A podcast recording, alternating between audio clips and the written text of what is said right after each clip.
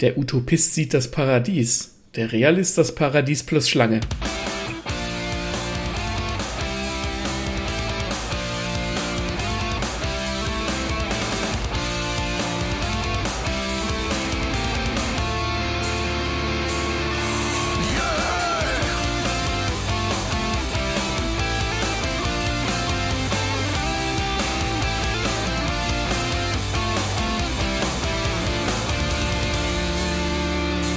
Hallo und herzlich willkommen zu einer neuen Folge von Lesen und Lesen lassen mit mir, dem Martin und dem Maxe. Servus. Grüß Gott.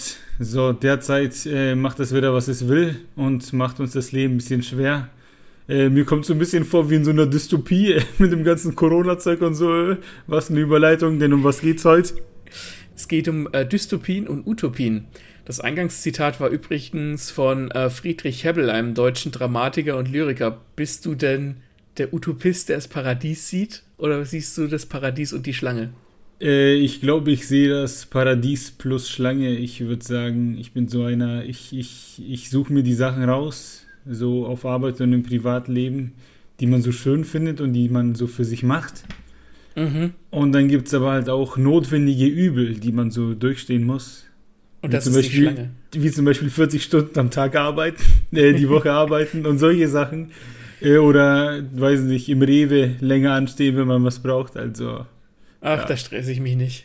Ja, aber da gibt es zum Beispiel so ein paar Sachen, wo man sich denkt, mm, ja. Wobei die Schlange ja eher für die Verführung steht. Und mehr so, dass man jetzt nicht der Verführung anheimfällt. Hm. Und, weiß ich nicht, arbeitslos wird und daheim nur noch rumliegt. Und ja gut, sowas soll es auch geben. Ja, bei mir wäre die Schlange dann die, die Massen an Sportwetten, die ich ablege, um meine Bücher zu finanzieren. äh, ich ja. sehe schon. Genau, also Dystopien und Utopien sind ähm, unser Thema heute. Wer es nicht weiß, das sind zwei gegensätzliche Sachen. Das eine beschreibt etwas Schönes, das andere beschreibt etwas weniger Schönes. Und wir klären ja, in dieser Folge, was diese Begriffe eben bedeuten und haben zum Schluss sogar noch eine, ich nenne es mal eine Untergattung für euch, ja, die nochmal ein bisschen anders ist, die, vielleicht, die man vielleicht so nicht auf dem Schirm hat. Ja, die aber viele interessante Gedankenexperimente und so Gedankenspiele erlaubt. Und wir wollen einfach so ein bisschen auch über unsere äh, Lieblingsutopien äh, und Dystopien sprechen, einfach so ein bisschen, was wir interessant finden, was wie entstanden ist. Ähm, ja, also einfach so ein bisschen locker aus der Hüfte raus. Eben denn etwas äh, Schlechtes kann in der Geschichte verpackt auch sehr schön sein. Bam. Ja. Es ist zumindest interessant, sich darin dann zu wähnen, wenn das halt eine, wenn die Welt in der, in der Geschichte so schlecht ist, dass man denkt, nee, ich will da drin eigentlich nicht leben, aber ich finde es interessant, wie die Leute darin leben, dann ist es genau richtig. Jawohl. Ähm, da starten wir doch gleich einfach mal mit der Dystopie. Genau, die Dystopie ist es ein äh, ein zusammengesetztes Wort aus, dem, aus den beiden Wörtern dys für schlecht aus dem Griechischen und topos, Ort, auch aus dem Griechischen. Also schlechter Ort beschreibt der Name schon, schon selbst. Mhm. Als erste prägende Dystopie gilt übrigens der Roman Verney, der letzte Mensch von Ma äh, Mary Shelley. Weißt du, was sie noch geschrieben hat? Äh, nee. Frankensteins Monster. Ach, die war das die war das. Und äh, der hm. erste dystopisch prägende Roman, den gab es auch schon 1826, was eigentlich relativ spät ist. Oh, und der behandelte eine globale Pestseuche. Punkt, okay. Punkt, Punkt. Dystopien sind übrigens wesentlich äh, jünger als Utopien. Also man sollte meinen, dass eigentlich was Schlechtes schon immer da gewesen ist oder die Menschen schon immer fasziniert hat, aber tatsächlich gibt es Utopien wesentlich länger und dass da der Übergang auch ein bisschen fließend ist, das werden wir dann auch bald feststellen.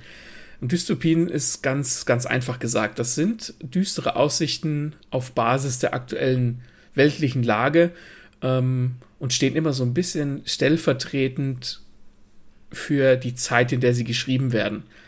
Ähm, also wenn jetzt heute jemand eine Dystopie schreiben würde, ging es vielleicht um äh, Gedankenkontrolle oder Überwachung oder um Manipulation, um die Verwüstung des Planeten. Sehr aktuelles Thema mit äh, Umweltverschmutzung und sowas. Und ähm, aber im Grunde genommen bleiben die Themen weitestgehend immer gleich. Also äh, wir haben die Totalüberwachung in 1984 zum Beispiel von George Orwell. Wir haben die Verwüstungsplaneten, so dass neue Regeln entstehen in, in Mad Max zum Beispiel oder in The Walking Dead. Und soziale Trennung oder so Kastensysteme sind auch immer so ganz beliebt. Äh, die finden sich äh, in Metro 2033 wieder. Oder es geht vielleicht auch einfach um Ressourcenknappheit. Und äh, da fiel mir jetzt spontan ein äh, Blackout von Mark Ellsberg der ist zwar gar nicht so weit in der Zukunft oder so dystopisch, aber da geht es darum, dass halt in Deutschland, ich weiß nicht, ich glaube, es betrifft sogar ganz Europa, dass der, dass mhm. der Strom auf einmal ausfällt und ich, was das für Auswirkungen hat. Ich glaube dann sogar die ganze Welt äh, über Blackout von Mark Ellsberg, da haben wir uns in unserer Thriller-Folge ja schon mal drüber gesprochen, weil es ja diese unterschiedlichen Thriller gibt, hm, äh, Subgenres. Und, oh Gott, was war das für ein Thriller? Das war doch ein Öko- oder Umwelt-Thriller, sowas. Ja, ja, es, es, es, gibt einen, es gibt einen, ich weiß, dass es europaweit war, es ging auch um Europa in der Geschichte, einen europaweiten Blackout, also Strom fällt aus genau. und was das halt über längere Sicht bedeutet, weil halt vieles mit Strom zusammenhängt, keine ja. Ahnung. Vor allem, was man auch gar nicht so glaubt, dass neumodische Klospülungen und so dann gar nicht mehr laufen. Ja, genau, richtig. Ja. Also das ist weniger eine klassische Dystopie, aber ähm, es geht dann schon auch ein bisschen, es wird dann immer dystopischer, je weiter der Roman voranschreitet, sagen wir es mal so. Ja. Dystopien tauchen auch immer vermehrt in unsicheren Zeiten auf. Also die Leute schreiben Dystopien oder fühlen sich zu Dystopien hingezogen, wenn auf dem Planeten vielleicht viel, ähm, viel Krieg herrscht oder wenn irgendwie Umweltkatastrophen herrschen, wenn man einfach selbst irgendwie in einer unsicheren Zeit lebt. Globalisierung, Digitalisierung, Klimawandel, all das kann Interesse an Dystopie maximieren oder halt Leute dazu bringen, auch Dystopien zu schreiben. Da habe ich zwei Gedanken zu.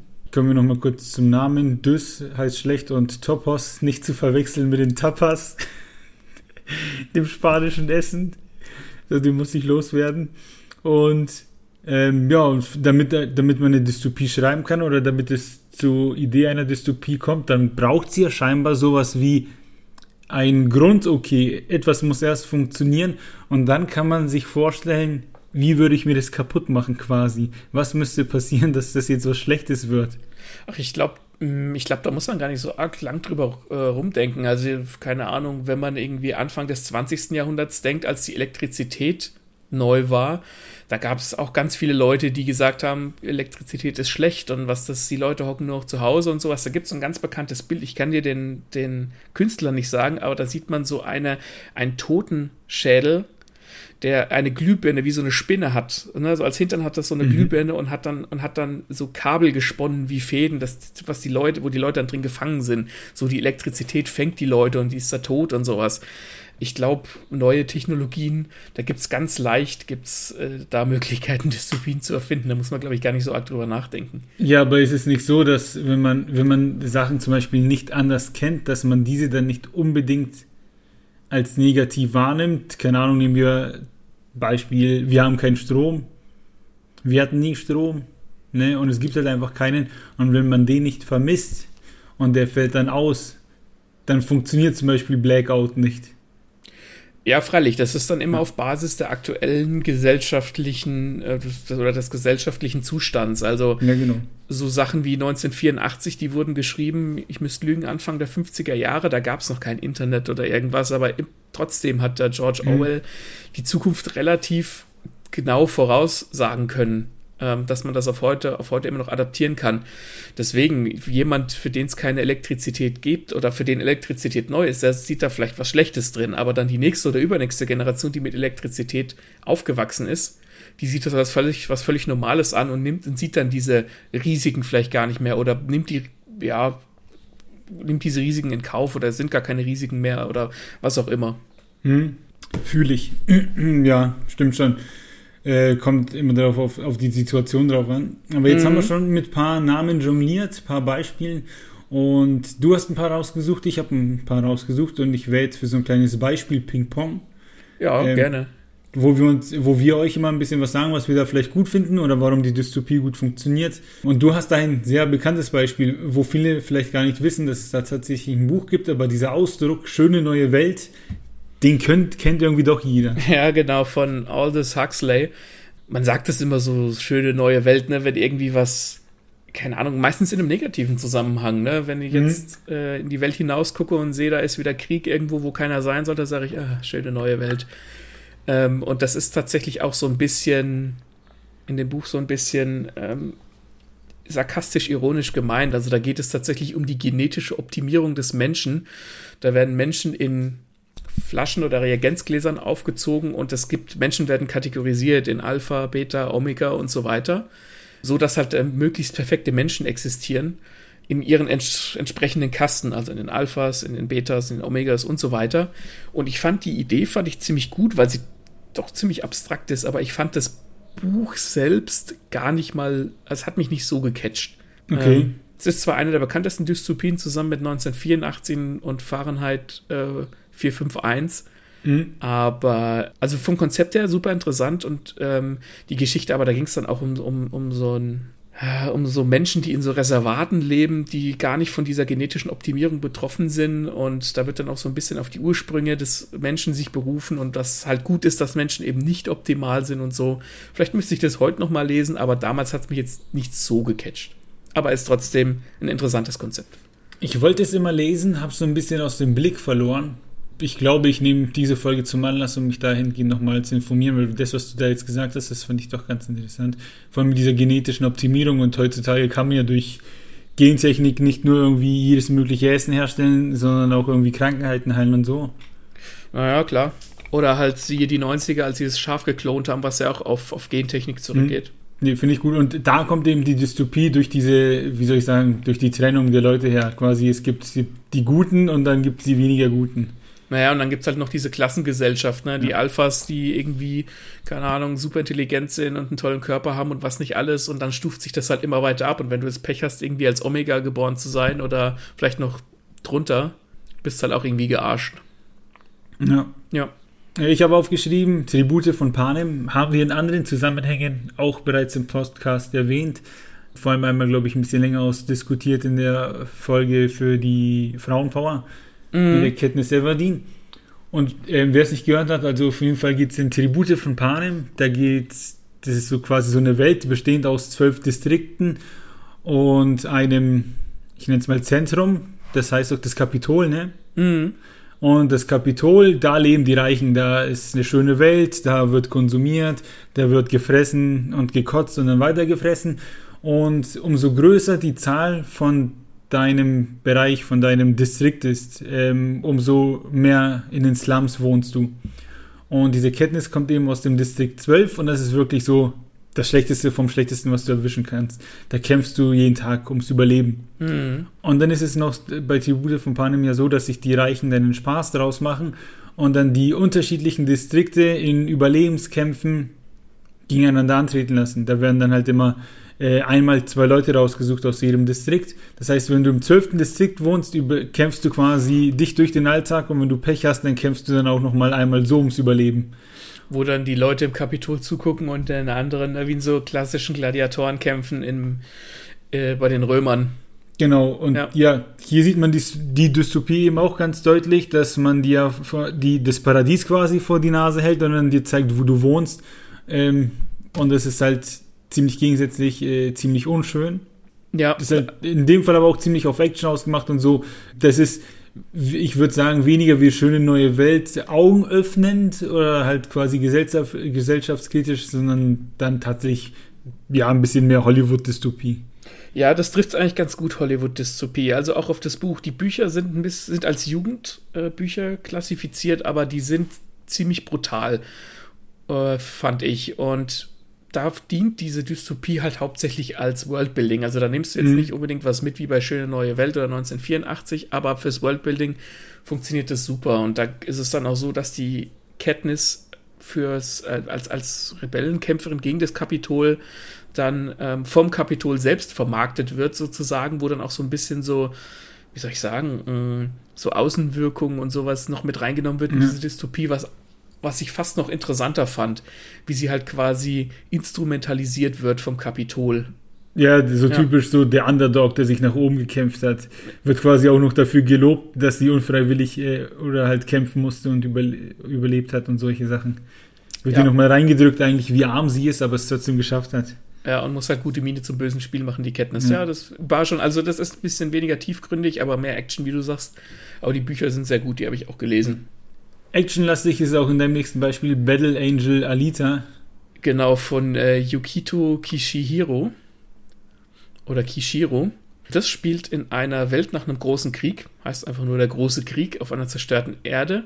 Und da spielt Biomechanik eine große Rolle. Also Menschen können sich Körperteile durch äh, mechanische Körperteile ersetzen lassen und sich da verbessern. Da gibt es also verschiedene Formen von Androiden und Cyborgs und sowas. Und da gibt es eben auch, wie in die Tribute von Panem, eine, ein Kapitol in Anführungszeichen, das nennt sich Salem. Das ist so eine Stadt, die schwebt quasi über diesen Slums. Mhm. Und diese Alita ist die ist, die wird gefunden, deren Kopf und Wirbelsäule wird gefunden von einem Doktor, von einem gutherzigen Doktor und der schenkt ihr halt einen Körper. Und durch diese Alita lernt man als Leser dann quasi diese Welt kennen und wie scheiße es in den Slums zugeht, dass Leute für ihre Körperteile umgebracht werden. So Wirbelsäulen sind besonders interessant und dann gibt es jemanden, der, der äh, verspricht, dass er sie nach Salem bringt oder eine andere Figur, eine Nebenfigur spielt auch eine Rolle, in die sich verliebt. Er will nach Salem, weil sein Bruder dahin wollte und ähm, sehr tragisch. Und dieses Salem ist halt so ein, in Anführungszeichen, Paradies, was aber niemand so richtig erreichen kann. Und ähm, ich will jetzt nicht spoilern, ob sie es erreicht, äh, Alita, oder was Salem wirklich ist. Aber das ist so ein bisschen, was mich bei Battle Angel Alita angemacht hat. Das ist auch mehr so ein bisschen Hollywood, in Anführungszeichen, Dystopie. Aber das hat diesen, späte 80er, frühe 90er Zukunftsschaben. Ne, wo es noch kein Internet gab, wo es keine Massenüberwachung gibt, sondern die Leute leben einfach in ihrer mechanisch dreckigen ähm, Slum-Welt so vor sich hin und es nimmt völlig abstruse äh, Merkmale an, wie Menschen aussehen können. Und, und, dann ist halt diese, die Alita da, die so ein bisschen auch, klar, so ein bisschen hübsch gezeichnet ist in dem Manga, ähm, durch die du, durch die kindlichen Augen du diese Welt quasi entdeckst. Und das macht Spaß. Und hier haben wir auch im Prinzip wie dasselbe wie bei Tribute von Panem, dass du die schöne Seite, wo du leben kannst, quasi vor Augen hast, ne, in Anführungsstrichen zum Greifen nah, aber befindest dich dann doch eher auf der unschönen Seite. Genau. Wobei, wie gesagt, du als, als Leser weißt, dass die Welt irgendwie scheiße ist es wird dir auch gezeigt, aber dadurch, dass du diese Welt auch durch die Alita, die ja quasi wiedergeboren wird, sozusagen erlebst, mhm. ist es gar nicht so schlimm. Aber es macht Spaß, das dann halt quasi zusammen mit ihr zu entdecken, wenn man so mhm. will. Weißt du, wo die Welt auch scheiße ist? Sag. Im Buch Fahrenheit 451, ähm, weil ja für, für uns Bücherfans ein absolutes No-Go, weil es hier darum geht, in dem Buch, dass da Bücher verbrannt werden am laufenden Band Bücher sind verboten. Entsprechend heißt ja auch der Titel Fahrenheit 451, weil das eben diese Temperatur ist, bei der Papier anfängt zu brennen. Mhm, mh. Und bevor ich weiter äh, auf den Inhalt kommen möchte, möchte ich noch kurz hervorheben, wie geil ich diese Dingens Einheit Fahrenheit finde. Ey, wenn man sich diese Formeln mal anguckt, wie man das dann in Grad umrechnet, das sind so Zahlen, wo du denkst, hä, wer hat sich das ausgedacht? Äh, Aber gut. Imperiales System. Ja. drei Barbecue-Grills sind 45 Freiheits- äh, und so. Ja, ja. Ja, auf jeden Fall eine richtig geile Einheit. Und wie gesagt, da geht es eben darum, dass Bücher verbrannt werden. Und in diesem Buch gibt es quasi so eine Art ähm, Gegenteil der Feuerwehr, also Brandstifter, die aber unter dem Deckmantel Feuerwehr umherfahren und halt eben kontrolliert Feuer legen. Wenn sie eben feststellen, irgendwo besitzt jemand Bücher oder Papier, das äh, Wissen trägt oder Informationen halt verbreitet. Mhm. Und einer dieser Leute, also das Buch geht los, dass die quasi auf einen Einsatz fahren und dann ist da eine Frau und die will sich auf keinen Fall von ihrer Bibliothek trennen und die wird dann auch innerhalb dieser Bibliothek verbrannt. Und der fängt dann an drüber nachzudenken, nee, ob das alles Sinn macht oder wieso passiert das, bliblablub und hinterfragt das Ganze. Und er geht dann heim zu seiner Frau und dann sieht man eben, da kommt das Dystopische, da sind dann überall diese Bildschirme an den Wänden und die hat immer Kopfhörer drauf und wird nonstop beschallt mit Informationen und irgendwelchen Serien etc., dass die keine Zeit hat, für sich zu denken. Hm, ja, es ist im Prinzip wie bei äh, 1984, wo ja auch, wo es ja auch so, keine Ahnung, so äh, Musik gibt und Filme und sowas, die alle recht ähnlich sind, so dass das Volk so ein bisschen bei der ja. Stange gehalten wird, ja. Ja, genau. Und es gibt ja quasi Nonstop-Ablenkung, dass du gar nicht auf den Gedanken kommst, dich um irgendwas zu kümmern. Und das geht dann so weit, dass der dann auf der Flucht ist äh, und dann findet er so eine Gruppe äh, letzter freier Denker, sage ich mal, die in Besitz von Papier und Büchern sind und damit endet dann auch ein bisschen das Buch, dass die sozusagen das niemals aussterben lassen, ähm, dieses Medium-Buch und sich halt doch ein bisschen so im Untergrund dagegen wehren. Das heißt, da gibt es dann sozusagen so, äh, wie soll ich sagen, so Denkverbrechen, oder? Ja, genau. Oh, ich, oh, lass mich lügen, ich glaube, der muss dann halt auch ein Buch zu Hause verstecken.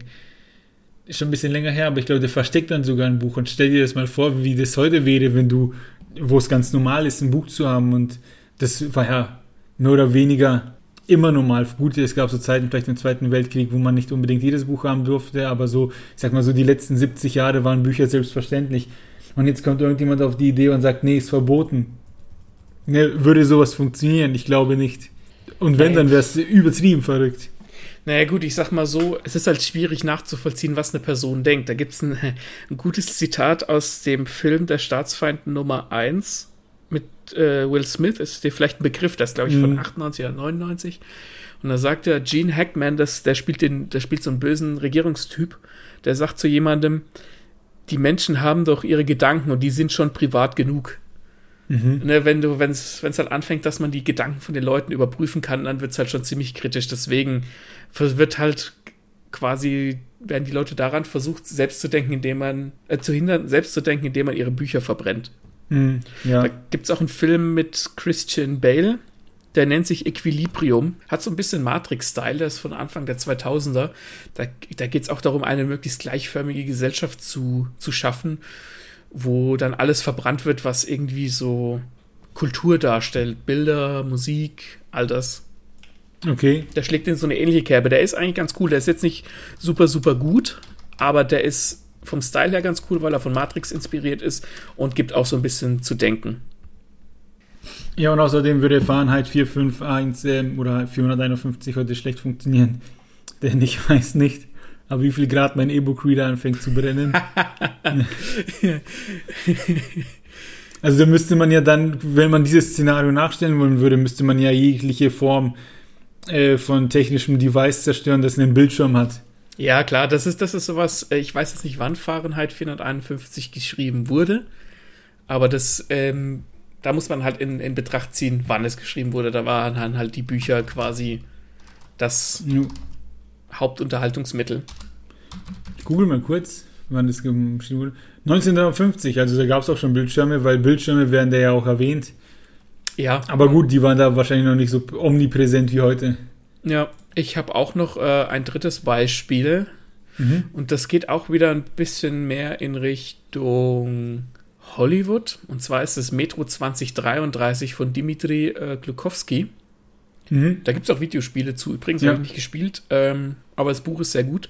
Und zwar ist es so, dass es ein, einen atomaren Krieg gab. Die Erde ist verwüstet. Das ist übrigens ein ganz häufiges Stilmittel, nenne ich es mal, in, in der äh, Dystopie, gerade seit dem Kalten Krieg, dass es eben einen Atomkrieg gibt und die Erde unbewohnbar ist.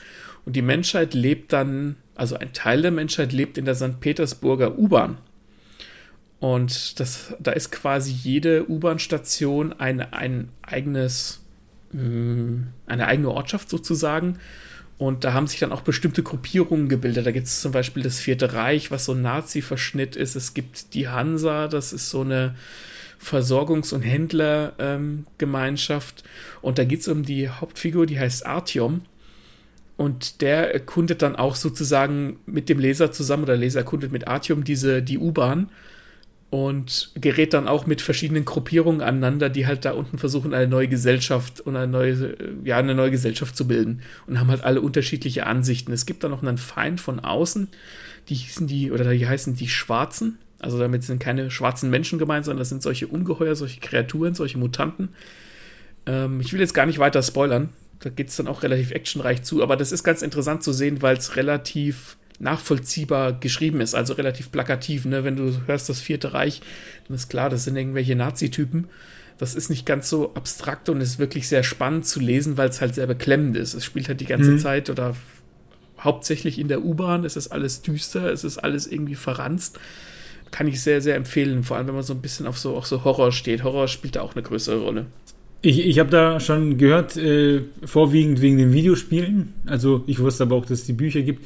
Nur habe ich halt in den Spielen so ein paar Szenen gesehen. Und ich finde diese Grundidee, dass man dieses U-Bahn-System hat und sich darin bewegt, ultra cool. Und jetzt, wo du so drüber gesprochen hast, habe ich mir gedacht, hey, ich bestelle mir das jetzt einfach, das Buch. Hast du, hast du das zu Hause? Ich habe es zu Hause, ja. ja. Dann musst du mir das ausleihen. Ich kann es zu Hause ausleihen, ja. Da habe ich jetzt Bock drauf. Und ich fand auch die, den Gedanken gerade interessant, St. Petersburger U-Bahn, die muss ja dann doch ziemlich groß sein, dass man da so ein Netz schaffen kann. Vielleicht wurde das in den Büchern auch rausgeschmückt, aber wenn du das jetzt mit Nürnberg vergleichst, mit unseren zwei Linien, da naja. würde sowas nicht funktionieren. Naja, äh, klar, wir haben auch ein relativ kleines U-Bahn-Netz, aber in so größeren Städten, so München oder Berlin, ginge das schon auch. Und mhm. da ist auch tatsächlich vorne in der, im, im Buchumschlag, den kannst du dann einmal so aufklappen, da ist dann so ein U-Bahn-Plan drin, wo dann auch drauf steht, wer wem welche U-Bahn-Haltestelle gehört und so weiter. Da kannst du also quasi immer nachverfolgen, wo die Hauptfigur im Buch gerade ist. Sowas feiere ich. Wie bei Herr der Ringe, wenn du hast ja auch ganz vorne die Karte und so. Genau. Wo man so Sachen nachgucken kann. Ähm, oder ich von Ken Follett diese ganzen Romane, wo diese äh, Familienstammbäume immer größer werden, wo du vorne das Ding auffächerst, dass du überhaupt nachvollziehen kannst, wer jetzt von wem wo kommt und so. Sowas finde ich immer gut. Das finde ich auch ziemlich geil, ja.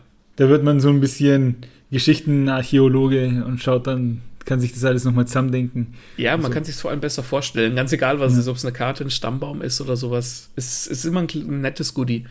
Ja. Aber Metro 2033, das ist so eine moderne Anlaufstation, sage ich mal, die 100 Pro in den nächsten 50 Jahren immer noch funktioniert. Ja, ja, ja, klar, weil äh, die. Vielleicht sogar real wird, wenn es weiterhin so heiß ist, ne? weil in der U-Bahn unten ist meistens kühler.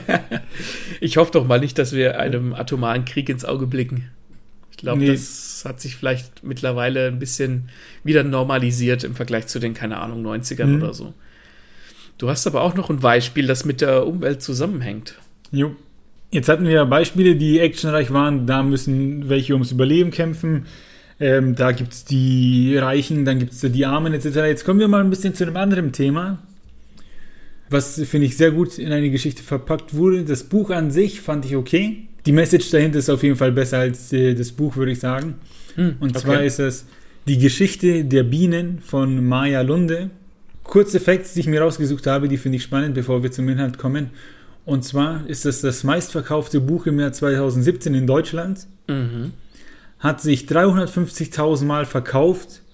Und da gibt es jetzt auch Fortsetzungen, wie zum Beispiel die Geschichte des Wassers. Äh, das werde ich auch noch lesen. Und hier ist eben das Spannende, als in anderen Geschichten, weil in allen Beispielen, die wir ja schon genannt haben, stecken wir schon in der Dystopie. Und ja in diesem Buch sieht man, da gibt es drei äh, Handlungen. Einmal eine Story aus der Vergangenheit, einmal die Gegenwart und einmal eine Zukunftsvoraussicht. Und diese Zukunftsvoraussicht ist dann eben diese Dystopie. Und in den anderen beiden geht es halt ums Thema Bienen. Und es wird halt klar, wenn wir nicht ne, auf die Biene aufpassen, dann wird es halt irgendwann äh, schlecht für uns aussehen. Ja, das ist so ein, ähm, ich weiß nicht, ob diese Bienen so ein Kipppunkt sind. Ich, ich glaube nicht, es gibt solche Umweltkipppunkte. Ich glaube, es gibt 15 Stück an der Zahl. Und diese Klimakipppunkte, wenn die erreicht sind, also wenn die Hälfte davon erreicht ist, dann ist es unwiderruflich, dass die Erde quasi sich auf absehbare Zeit klimatisch verändert. Also keine Ahnung, zum Beispiel das Packeis in Grönland ist so ein klimatischer Kipppunkt. Der, mhm. der äh, Regenwald im, in Brasilien, Südamerika ist so ein Kipppunkt, dass wenn bestimmte Quadrat oder Hektar äh, abgeholzt ist, dann kannst du das nicht mehr umkehren, dann kann sich der Planet nicht mehr regenerieren. Und ich frage mich, ob die Bienen quasi da auch so ein Kipppunkt sind. Gibt es denn nicht auch so ein Einstein-Zitat, irgendwie, dass wenn die Biene stirbt, dann ist sowieso Schicht im Schacht? ja. So oder so ähnlich könnte das gesagt ja. haben, ja. Ja, die ja. Bienen sind halt ganz wichtig. Das ist halt so ein, so ein Punkt, ne? Wenn, ich will jetzt nicht sagen, also das Ökosystem ist jetzt, ich will nicht sagen, dass es irgendwie so super sensibel ist, dieses Ökosystem, aber wenn halt quasi, wenn der erste Dominostein fällt, hm. dann fällt der Rest halt auch. Ja. Und ähm, gleich komme ich auf diesen Zukunftsstrang zu sprechen, worum es in dem Buch geht. Ich möchte nur kurz diese Zahl 350.000 Mal verkauft in Relation setzen, mhm. weil die Deutschrapper machen ja ganz groß gern mal auf äh, hier Goldrapper und bliblablub oder generell irgendwie so Jungmusiker und so. Und damit man in Deutschland eine goldene Platte kriegt, muss man 100.000 Einheiten verkaufen. Und viele feiern sich dann damit schon raus, wenn sie ihre goldene Platte haben. Und die hat ja dann im Prinzip dreieinhalb Mal Gold. Wenn sich das auf Bücher adaptieren lässt, wenn sich das ähnlich oft verkauft, ja. Ja. Ich weiß nicht, welche Auszeichnungen man quasi, ob es da auch so eine Art Platte gibt, wenn man eine Anzahl an Büchern verkauft, aber nehmen wir mal an, das wäre jetzt ein Album gewesen, dann wäre es äh, Gold. Sogar Platin. Ne, ab 200.000 gibt es in Deutschland Platin. Also es hat sich ziemlich gut verkauft, dieses Buch, und ich weiß, welche Zahl ich erreichen muss. genau, genau. 200.000 hast du im Platinbuch. Und sie ist eben bei 350.000. Und ich glaube, auf dem deutschen Büchermarkt, wenn man so eine Zahl schafft, ist das nicht schlecht. Ich glaube, so ein Fitzek, äh, der so, ich sag mal, ein größerer Mainstream in Deutschland ist, der macht ein bisschen mehr. Mhm. Aber so, wenn du 350.000 los wärst, kann man ähm, schon lassen. Kannst du dir auf die Schulter klopfen. So. Kommen wir zu diesem Zukunftsstrang. Da geht es um eine Frau, der, der ihr Beruf ist es, ähm, Blüten zu bestäuben, weil es ja eben keine Bienen mehr gibt. Deswegen muss man mhm. es mit der Hand machen. Und das ist scheinbar eine Arbeit, die man nicht machen möchte. Ewig anstrengend und nicht, ich glaube, gar nicht so gut für die Haut und solche Sachen. Und das ist der ihr einziger Lebensinhalt. Und die Menschen, die leben in so Kolonien, nenne ich es mal. Mhm. Und dann passiert da ein Unfall, ich will da jetzt nicht zu tief äh, vorweggreifen, aber der ihr Sohn kommt weg und die begibt sich dann auf die Suche und muss dann ihren Ort verlassen und kommt dann in eine Großstadt und so und da ist dann alles menschenleer, die kommt in ein Krankenhaus und da liegen dann auch noch so die letzten Hinterbliebenen und sowas. Also alles verstaubt, okay. kaputt, äh, normales Leben nicht mehr möglich. Das heißt, normales Leben ist in Anführungszeichen nur innerhalb dieser Bereiche, genau, wo dann ja. die Blüten bestäubt werden und solche Sachen. Mhm, ich verstehe. Ja. Und das ist halt cool, weil da in der Vergangenheit, in diesem Strang geht es darum, dass es da so einen Typen gibt, der versucht, das ist ein bisschen traurig, äh, da ist so ein Typ, ich weiß gar nicht mehr, wie es dazu kam, auf jeden Fall versucht er so eine Art Bienenstock zu revolutionieren. Okay.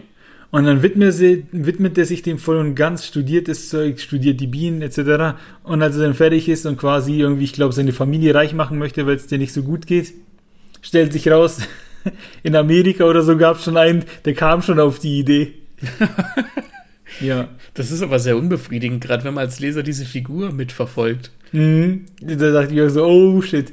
Und in der Gegenwart geht es da, glaube ich, um einen Professor, ist auch schon ein bisschen her, dass ich das gelesen habe, der sich dann eben auch mit dem Thema Bienen auseinandersetzt und der dann feststellt, hey, das wäre nicht so gut, wenn wir die halt verlieren. Ja. Und parallel, das liest du ja quasi nicht in einem Stück, sondern halt immer so kapitelweise. Mhm. Und dann unterbricht es immer und dann bist du wieder in der Zukunft und siehst quasi das Ergebnis daraus, was passiert, wenn wir nicht aufpassen. Ja, du hast so eine direkte äh, Parallele, so eine direkte Ursache und Auswirkung. Ist eigentlich genau. ziemlich clever, ja. Und spannend an dieser Dystopie ist eben, dass es keine höhere Macht braucht. Hier haben wir keine, keinen Machtmissbrauch von irgendwelchen Reichen oder Politikern oder sowas, sondern der Mensch an sich, alle schaffen eben diese Dystopie. Ja. Das, ja der eine vielleicht ja. mehr, der andere vielleicht weniger. Ne? Da kommt natürlich wieder die Industrie dazu und wer wie mit der Natur umgeht. Aber durch Konsum und sowas, ne, durch Verhalten ließe sich sowas vielleicht eindämmen. Es sollte vielleicht auch eine Warnung an den einen oder anderen sein. Genau, dass wir hier unsere Gesellschaftskritik äh, auch angebracht haben und den Bildungsauftrag erfüllt. Äh, um Gesellschaftskritik geht es auch in meinem letzten Beispiel. Und zwar heißt der Film, ist ein Film, District 9, der ist von Neil Blomkamp. Und er ist bestimmt auch schon locker über zehn Jahre alt. Der Neil Blomkamp oder der Film? der Film. Und zwar geht es darum, ähm, dass es der Neil Blomkamp ist ein Südafrikaner. Und da geht es darum, dass über Johannesburg ein, ein UFO auftaucht und ähm, dass diese Außerirdische, die werden im Film Shrimp genannt, die sehen so ein bisschen aus, ja, wie, wie große Shrimps oder wie so Heuschrecken-Menschen, Humanoiden. Und die äh, siedeln da halt quasi über. Die übernehmen nicht irgendwie die Stadt oder so, sondern die siedeln über und die Menschen verfrachten die halt quasi in Slums, so wie es halt in, in, in Südafrika auch so ist, wo die Leute dann in so Wellblechhütten wohnen, in so Slums, die armen und ähm, mhm. diese Außerirdischen stehen dann so ein bisschen symbolisch für diese, für die armen Leute und die Hauptfigur ist so ein Regierungsmitarbeiter, der in ähm, Berührung kommt mit so einem mit so einem Stoff, so dass er sich selbst in so einen außerirdischen langsam verwandelt. Also so ein bisschen Kafkaesk, dass er sich auch in so eine ja, in so ein insektenähnliches Ding verwandelt. Und da kommt dann noch hinzu, dass er dann äh, quasi von der Regierung ähm, gefangen genommen wird, weil er dann auf einmal diese super starken Alienwaffen bedienen kann. Da kommt dann so ein bisschen die Action rein. Aber hauptsächlich geht es halt um diesen Leidensweg von der Hauptfigur, wie er sich dann halt auch mit diesen mit einem bestimmten Shrimp und seinem Sohn anfreundet, wie er dem dann hilft zu flüchten und so weiter. Das ist ein sehr interessanter Film, weil er optisch sehr interessant ist und weil es da um zwei völlig gegensätzliche Gesellschaftsklassen geht. Und diese Aliens eigentlich, obwohl sie so insektenhaft aussehen, eigentlich total nett sind und dass die halt nicht nur, mhm. weil sie komisch aussehen, böse sind oder äh, schlecht sind oder anders, weil sie anders sind, schlecht sind. Also wird auch so ein bisschen darauf beschworen, dass, ähm, dass man halt keine Angst unbedingt vom Fremden haben soll. Und der Hauptdarsteller, der Charlton Copley heißt der, der spielt auch diese Hauptfigur wahnsinnig gut.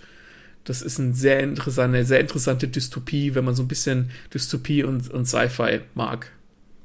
Ich finde die Idee und halt auch eben, äh, wo das stattfindet, ultra spannend, weil ne, dass es Arme gibt oder Leute halt, die, die, die im Wohlstand leben und so, das ist völlig selbstverständlich, das kennen wir. So, wir würden jetzt aber vielleicht nicht behaupten, dass wir in einer Dystopie leben. Wenn du die Welt aber aus deren Augen siehst, ist dann das, ist das vielleicht ja. wieder was anderes. Ja, vor allem ist dieser Film, obwohl er dann einen Actionanteil hat und der Peter Jackson hat den unter anderem auch mitproduziert, das merkt man dann vor allem am Finale schon, da geht es dann schon ein wenig zur Sache, steht das nicht im Vordergrund. Und obwohl dieser, dieser Alien zum Beispiel auch nicht sprechen kann, der und sein Sohn, schließt du die halt trotzdem ins Herz. Also das ist eine, eine relativ kleine, vergleichsweise kleine Geschichte und ich lege das jedem ans Herz. Der Film ist wirklich, wirklich gut. Also Dystopie, ich denke, das haben wir anhand der Beispiele ganz gut erklärt. Ähm, wir stehen ja auch, würde ich sagen, hinter den Beispielen, die wir genannt haben. Das sind wirklich mhm. gute Bücher und Geschichten, die kann man sich auf jeden Fall mal gönnen. Wir bleiben aber jetzt nicht nur bei den Dystopien, sondern wir kommen äh, zu den schönen Dingen im Leben. Wir kommen zur Utopie. Und das ist ja das genaue Gegenteil von dem, was wir eben besprochen haben. Sollte es zumindest sein. Ja.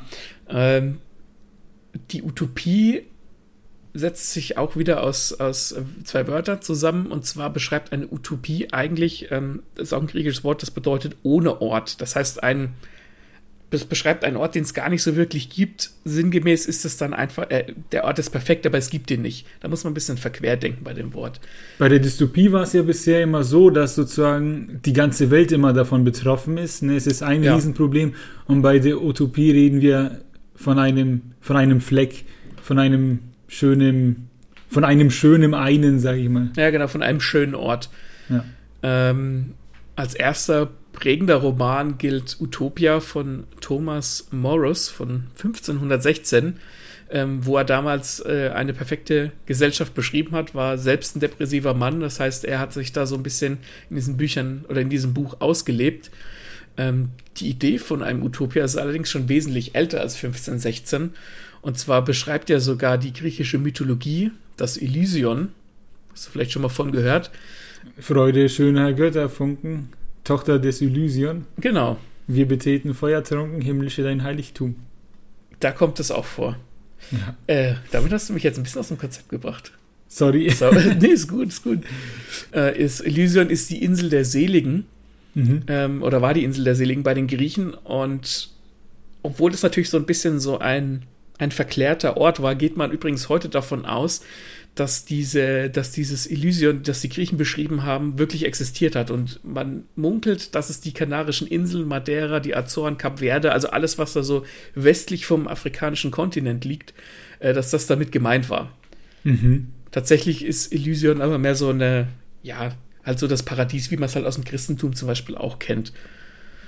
Themen, die in, in Utopien behandelt werden oder die, die, eine, eine, die eine Utopie charakterisieren, sind immer Frieden, Harmonie, Idylle, Erziehung, Bildung, Gleichgeförmigkeit, Wissenschaft, alle sind gleich, alles ist gut, alles ist schön, was natürlich in sich genommen schon wieder dystopisch klingt, weil so, so, sowas kommt ja nicht einfach so zustande.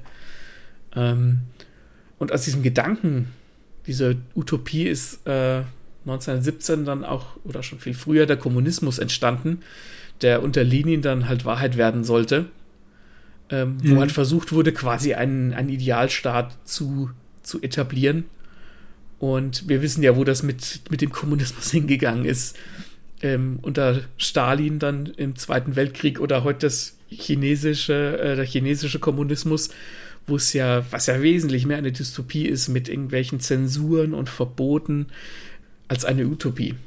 Da werden jetzt wahrscheinlich ein paar erste Messer aufspringen und so, äh, Kommunismus wurde noch nie richtig probiert.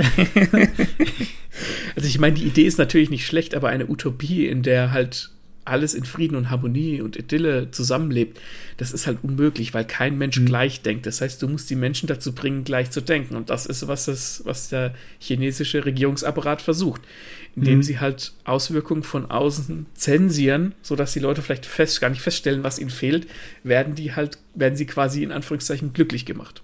Ja, und da wären wir wieder bei Fahrenheit 451. Ganz genau.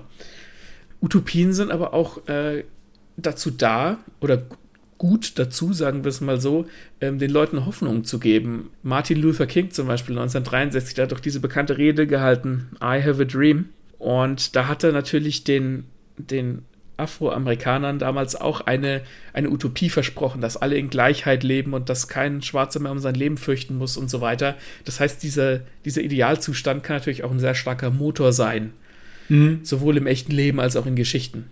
Deswegen werden Utopien oder bestimmte Orte oder Paradiese oder wie auch immer man die nennen will, ähm, gerne so als MacGuffin eingesetzt. Also etwas, was die Figuren erreichen müssen, einen Ort. Ähm, ja. Zum Beispiel fällt mir da spontan ein, ähm, in einem Land vor unserer Zeit, kennst du wahrscheinlich auch den Zeichentrickfilm.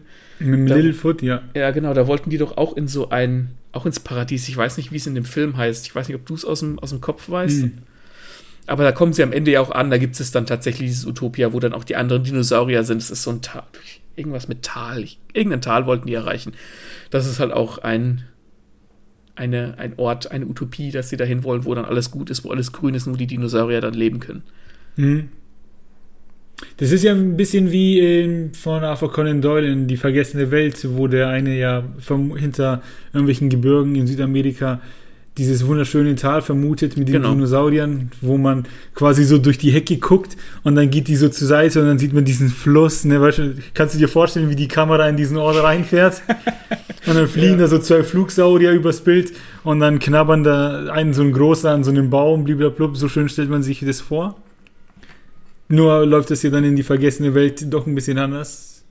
Ne, das wird sich vorgestellt, das wird das angetroffen, um euch ein bisschen zu teasern. Aber ja, genau, das sind dann halt eben solche Orte, die man sich in so einer Utopie oft vorstellt. Ja, genau. Deswegen, also wie wir eben auch etabliert haben, Utopie, es gibt, es gibt keine Utopie. Oder ein Utopia gibt es nicht. Es gibt, kann nicht sein, ohne dass, ohne dass man irgendwas ähm, hinter sich lässt oder durch Zensur oder was auch immer kann es kein Utopia geben. Es gibt kein echtes Utopia, aber es wird halt gern als Motor hergenommen oder als MacGuffin. Mhm, genau. Und ich habe bei dem Thema, beim, ich habe bei der Recherche festgestellt, dass es um, einliche, um einiges schwieriger ist, etwas über Utopien herauszufinden als äh, über Dystopien. Scheinbar ist es schwieriger, sich eine schöne Welt vorzustellen als eine schlechte. Kann aber auch daran liegen, dass es uns insgesamt vielleicht doch sehr gut geht. Ne? Man weiß es nicht. Vielleicht haben wir schon auf irgendeine bestimmte Art und Weise eine Utopie erreicht. Zumindest wir hier, wir zwei jetzt, sag ich mal. Ja, genau. Leute in Afghanistan würden das sicherlich anders sehen. Das ähm, ich auch. Mir ist tatsächlich auch nur eine wirklich interessante Utopie, also ein, ein, die ich wirklich benennen kann, eingefallen. Und zwar ist es äh, Robinson Crusoe von Daniel Defoe.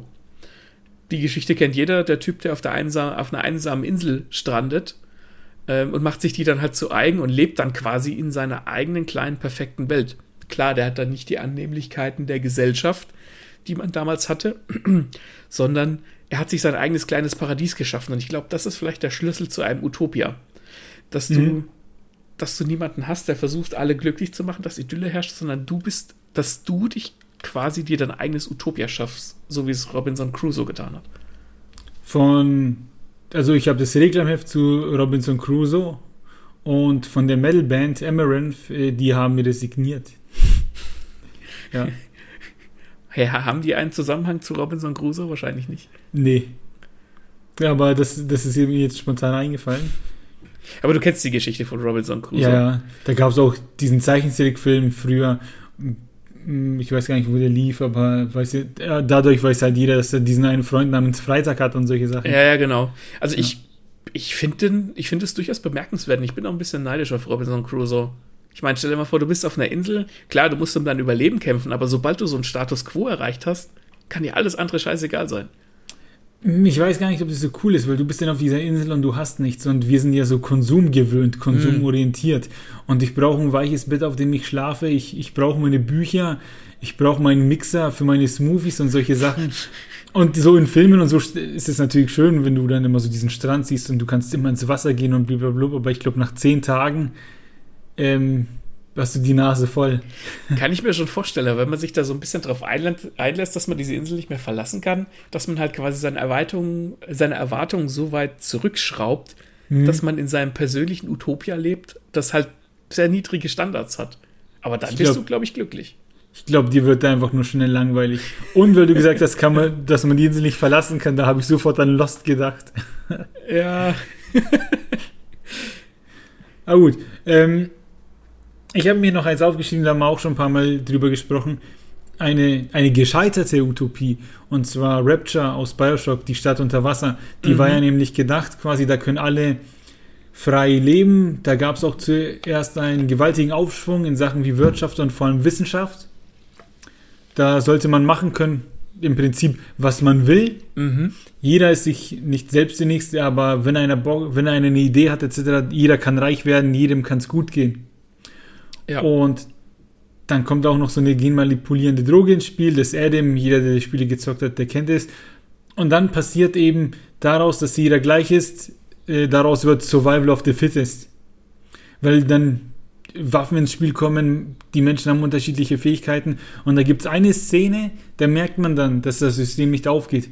Weil da stehen zwei Leben nebeneinander, mhm. die, die dasselbe verkaufen. In dem einen wo äh, arbeitet ein großer Kräftiger und der hat eben so eine Fähigkeit, äh, ich weiß gar nicht, was der konnte, auf jeden Fall war er sozusagen menschlich überlegen von der Kraft her. Mhm. Und in dem Laden rechts, da, da arbeitet ein alter Mann. Und der Typ, der macht ihm das Leben zur Hölle. Das heißt, der droht ihm, der macht sein Zeug kaputt und da gibt es keine Polizei, sowas. Da kümmern sich die Leute ja um sich selbst. Okay. Die Idee geht also nicht auf, weil es dem einen gut geht durch seine körperliche Überlegenheit und dem anderen nicht. Also bleibt dem anderen, dem Alten, nur über äh, den anderen und sich selbst zu erschießen. Yes, das ist aber schon ziemlich arg. Ja, eben. Und da merkt man dann, okay, so wie sich diese Welt ausgedacht wurde, kann das nicht funktionieren, weil der Mensch ab einem gewissen Reichtum scheinbar ne, äh, egoistisch wird. Ja, ich glaube, dass Oder der Mensch. Die Gier, ja. die Gier halt, ne? Die Gier ist es dann wieder, ähm, die das Ganze zu Fall bringt. Ich glaube, der Mensch ist so oder so egoistisch, aber ja, deswegen kann es auch ultimative Gleichheit nie geben. Genau. Ja. Das klingt interessant. Da sieht man dann eben, wie sowas äh, schön gedacht wird, aber dann in sich zusammenfällt aufgrund von, ja, weil halt eben nicht alle gleich denken, sondern jeder denkt sich seinen Teil, jeder möchte das und das für sich haben und dafür muss er dann halt scheinbar dem anderen was nehmen. Und damit hat sich die Idee ja schon aufgelöst. Richtig, und dann sind, ist die Utopie plötzlich eine Dystopie. Ja, ja sehr interessant. Ähm, ich habe noch zwei Beispiele, die lassen sich so gar äh, nicht, sich nicht so richtig an, an hm, Büchern oder Vorlagen festmachen, aber zum Beispiel das Schlaraffenland kennt jeder. Das wäre so eine Utopie, ne? Es kommt in diversen Märchen vor. Es gibt, glaube ich, sogar eine Karte dazu äh, zum mhm. Schlaraffenland wo halt jeder faul sein darf im Schlafenland und die gebratenen Tauben fliegen in den Mund und die Flüsse aus Milch und Honig und so weiter. Ja. Also, ich will nicht lügen, es wäre durchaus mein eigenes persönliches Utopia. Wo du dann jeden, den ganzen Tag in so einer Toga rumläufst, ne? Echt, so die Wampe raus. da mal ein Schnitzel, hier mal ein Schäuferle. Da haben wir im Vorfeld schon mal drüber gesprochen, über Asterix und Obelix. Ist das der Film Erobert Rom oder gegen, ja, ja, Sieg genau. gegen Cäsar? Nee, nee, Erobert Rom, wo sie, wo sie die Prüfung äh, ablegen müssen. Genau, wo sie auf die Insel der Sirenen kommen und da werden sie ja von den, von den hübschen Frauen bedient. Da gibt es die Trauben in dem Mund, da tanzen sie um diesen Weinbrunnen, die Vögel singen etc., werden da verwöhnt. Ne, das ist dann so, so eine Utopie. Und dann kommt der Obelix und will aber sein Wildschwein fressen. Und dann gibt es es dann nicht. Und dann wird ganz schnell aus der Utopie Dystopie, weil es ein Leibgericht nicht gibt. Und wer es nicht kennt, der muss sich das anschauen, weil der liegt, der liegt da so geil in dieser Liege und sagt, ich will Wildschwein. Das ist großartig. Und dann flippen diese gut gelaunten Sirenen voll aus und sagen, ja, sollen wir vielleicht noch deine Wäsche waschen, etc. Und dann, komm, Asterix, wir gehen jetzt. ja. Es ist sowieso ich, will, ich weiß nicht, ob es mein Lieblings-Asterix und Obelix-Film ist, aber es ist einer, der, den ich als Kind sehr oft und sehr gerne gesehen ja. habe. Und das ist einfach großartig. Die Utopie ist so lang geil und Ambrosia und Wein und hübsche Frauen, aber wenn es keine mhm. Wildsau gibt, dann ist alles scheiße. ja, aber wie, wie trotzig der sich dann halt auch aufführt ne, und so, gibt kein Wildschwein. So gut. Das ist großartig. Ja. ja. Äh, ein bekanntes Utopia und das kennt jeder ähm, und das gibt es auch überall und davon hat auch jeder eine Vorstellung. Ist der Himmel oder das Paradies? Na, wenn mhm. du äh, christlicher Glauben, wenn du stirbst und du warst fromm, kommst du in den Himmel. Ja. Ich habe eine Frage an dich in dem Zusammenhang. Mhm. Wie stellst du dir den Himmel vor? Ähm, ich weiß jetzt nicht, ob das so, so, so eine negative Antwort wird, aber so dieses Paradies, das dann oben so auf Wolken ne, laufen in so Sandalen und eben dieser Toga und dann trifft man alle wieder, die man vielleicht gekannt hat. Kann man daran glauben, wenn man will, ist eine schöne Vorstellung, die ich auf jeden Fall unterstreiche und wenn das dann tatsächlich passiert, ne? Ja. Äh, dann bin ich da auf jeden Fall dabei. Ich stelle mir aber den Tod bisher immer so vor, wie, wie schlafen gehen, dass man halt ein, ne, Augen zu, und dann bist du halt einfach nicht mehr da.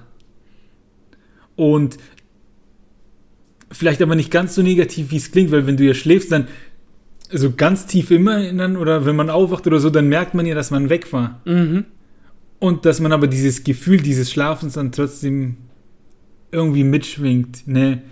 Also ich weiß nicht dieses so, ich bin tot und so, war schon vorbei, mein Körper äh, keine Ahnung, was man macht, sondern quasi so, ja, man, man, ent, man entschwindet einfach. So, man, entschläft. Okay, man entschläft so, ja, genau. Egal wie es passiert, so ist es dann quasi einfach Ruhe. Ich würde dem gern widersprechen, aber du hast so ziemlich genau auch meine Vorstellung getroffen, also vom, vom Tod. Also halt einfach schlafen und es ist eine Ruhe, wie es so schön genau. heißt. Ähm, wenn ich jetzt aber an den Himmel denke, dann denke ich tatsächlich auch an dieses, ne, da sind Wolken und vielleicht haben wir Flügel und es, ist ja. es, es herrscht die perfekte Temperatur. Leute, die vielleicht verstorben sind, sind da oben und alles ist cool. Mir gefällt da an diesem Ding jetzt nicht, dass man dann quasi nach oben kommt in den Himmel, wo die Wolken sind und die Flugzeuge fliegen. Für mich ist es angenehmer, das zu akzeptieren, wenn man mir sagt, okay, ich beame mich in eine andere Dimension und da sieht es halt aus wie im Himmel. Ja, ja, so würde ich das auch beschreiben. Also ja, das man, fällt mir, ja. ja. das fällt mir einfacher zu akzeptieren, als wir, ich komme jetzt hier hoch, weil jeder weiß, dass man da nicht hochkommt. Also bremst mich das in diesem Gedanken.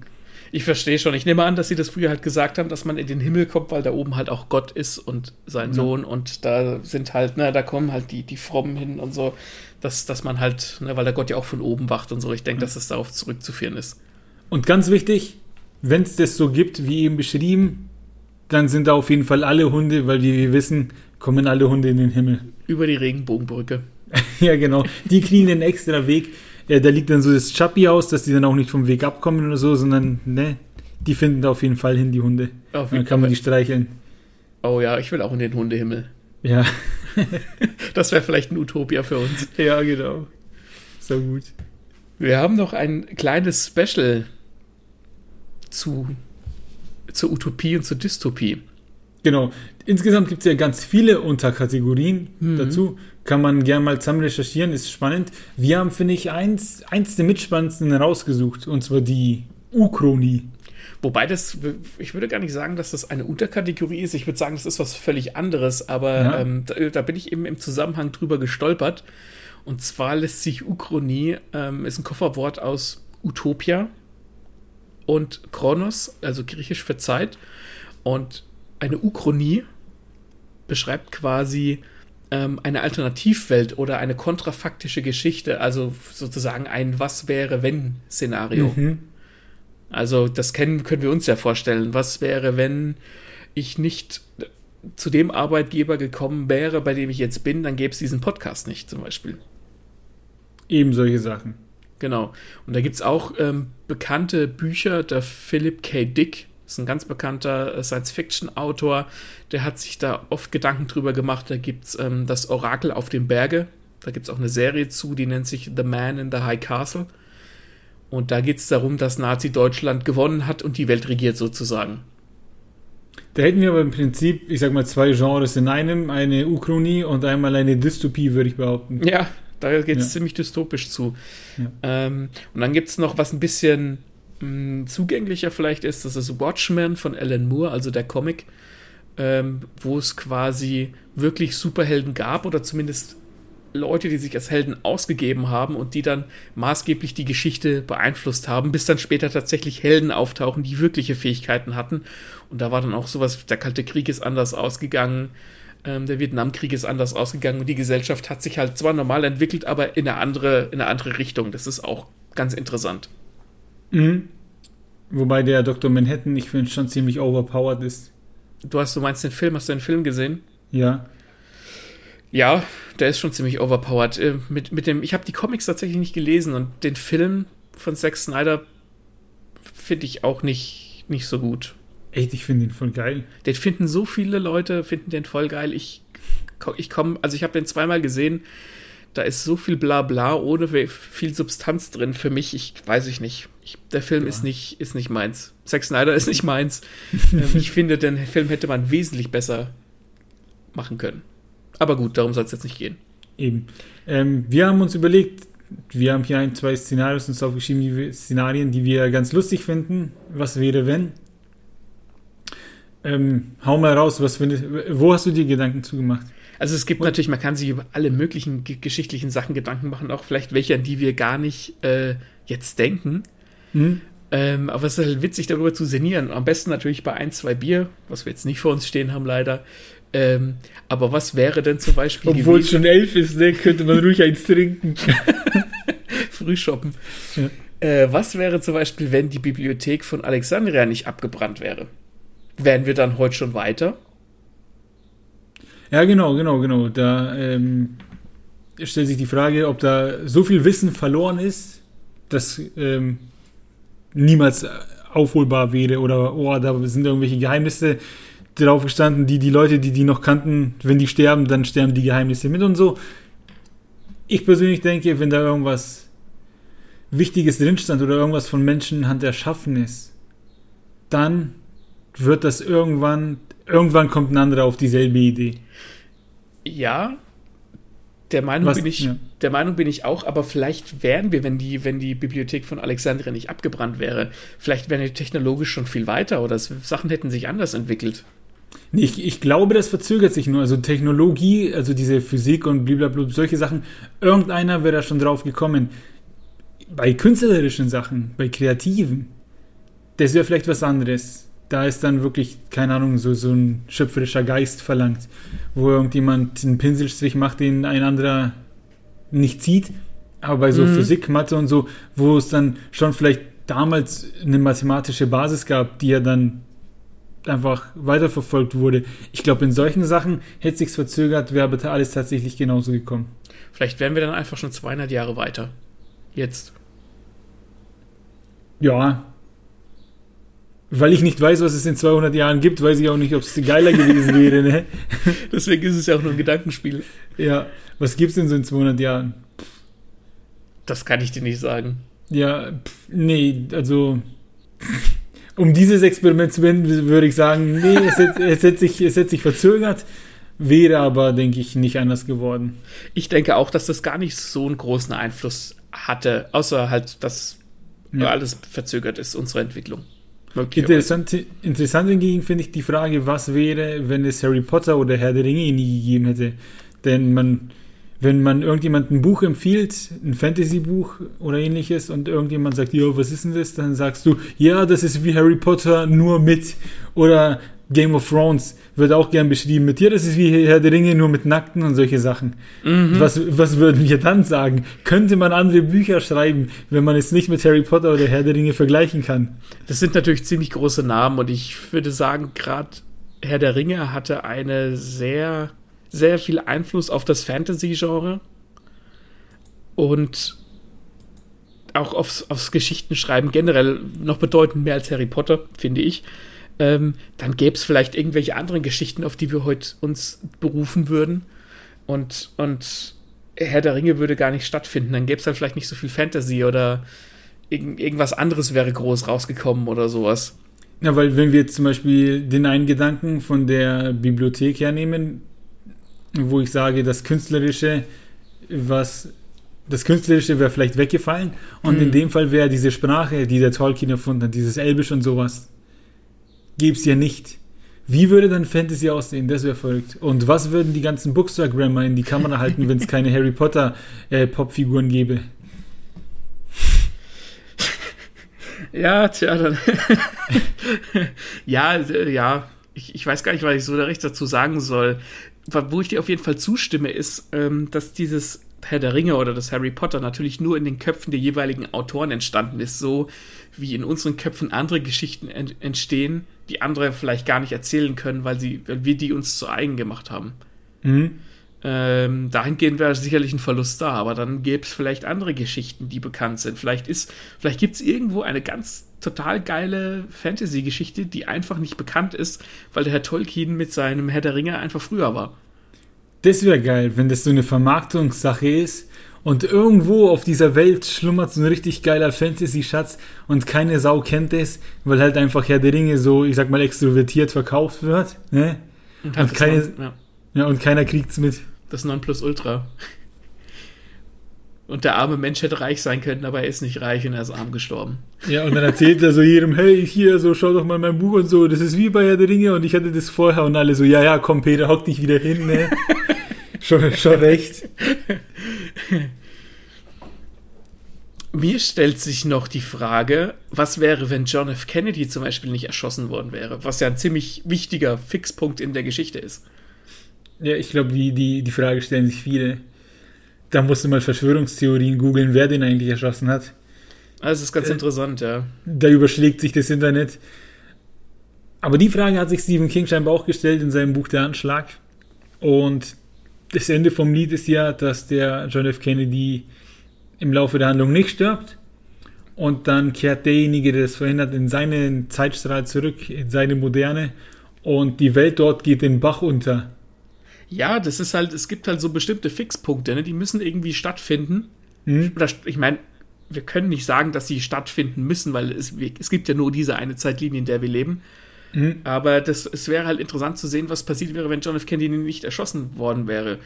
Jetzt wäre es dann vielleicht zu einem Atomkrieg gekommen, weil sich der, weil der John F. Kennedy vielleicht eine besonders kurze Zinsschnur hatte und auf Russland Raketen geschossen hat. Oder wäre es zu einem Vietnamkrieg gekommen oder so. Das sind halt alles so Sachen, die irgendwie maßgeblich die Menschheit beeinflussen, die aber nur so von einer einzelnen Person abhängen können. Ich glaube, ich glaub, so Politikhistoriker und so, die können sich da voll reinfühlen, weil die bestimmt wissen, wen der so bei sich quasi im Hintergrund immer stehen hatte, diese Berater und so. Und vielleicht gab es da den einen, der so eine Meinung hatte und so, und vielleicht waren viele froh, dass der weg war, dann konnten sie ihre, durchzie ihre Dinge durchziehen. Und wenn er eben da gewesen wäre, hätten sie es nicht machen können und bliblablub.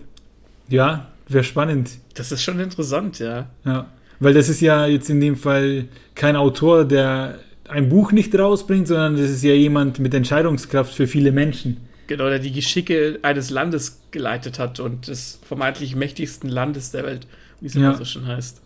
Das ist aufregend. Ja. Von diesen Gedankenspielen und was wäre, wenn Szenarios gibt es natürlich unendlich viele, über die man nachdenken kann. Ich würde aber sagen, wir belassen es bei den drei und wenn da Interesse besteht, können wir da gerne mal eine eigene Folge drüber machen Ja. Und können dann da noch tiefer drüber sinnieren. Wir haben das jetzt ja nur angekratzt im Prinzip. Deswegen würde ich sagen, schließen wir das Ganze doch hier ab und beschließen auch die Folge.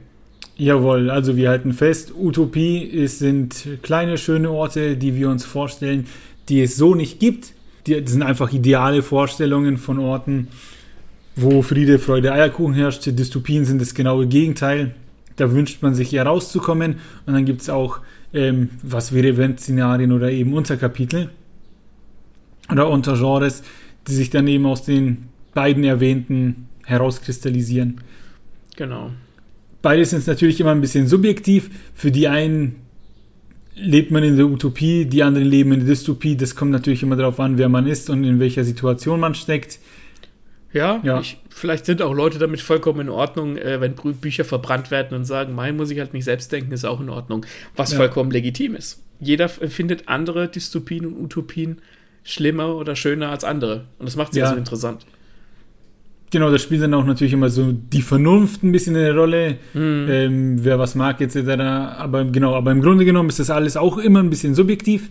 Und wenn ihr eine geile Utopie oder eine Dystopie habt, vielleicht eine eigene Idee von einer, ne? nicht, dass man, nicht, was man schon irgendwo kennt, oh, aber ja. vielleicht kennt ihr auch was, dann haut uns das in jegliche Kommentarspalten die wir zur Verfügung haben. Das ist Instagram, Twitter, Facebook. Ich glaube, bei Podigy haben wir sogar ein Gästebuch. Da könnt ihr auch, euch, euch auch eintragen.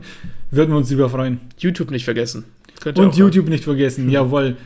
Deswegen äh, freuen wir uns auf euch und wir freuen uns natürlich auch, wenn ihr dabei seid bei der nächsten Folge. Die kommt am. Die kommt am 15. September. Am 15. September schreibt es euch in die digitalen Kalender. Oder hinter die Ohren. Oder hinter die Ohren. Äh, Glocke aktiv bei YouTube, wie man sagt. Und die coolen Kids. Die, genau. Deswegen sage ich das so selten.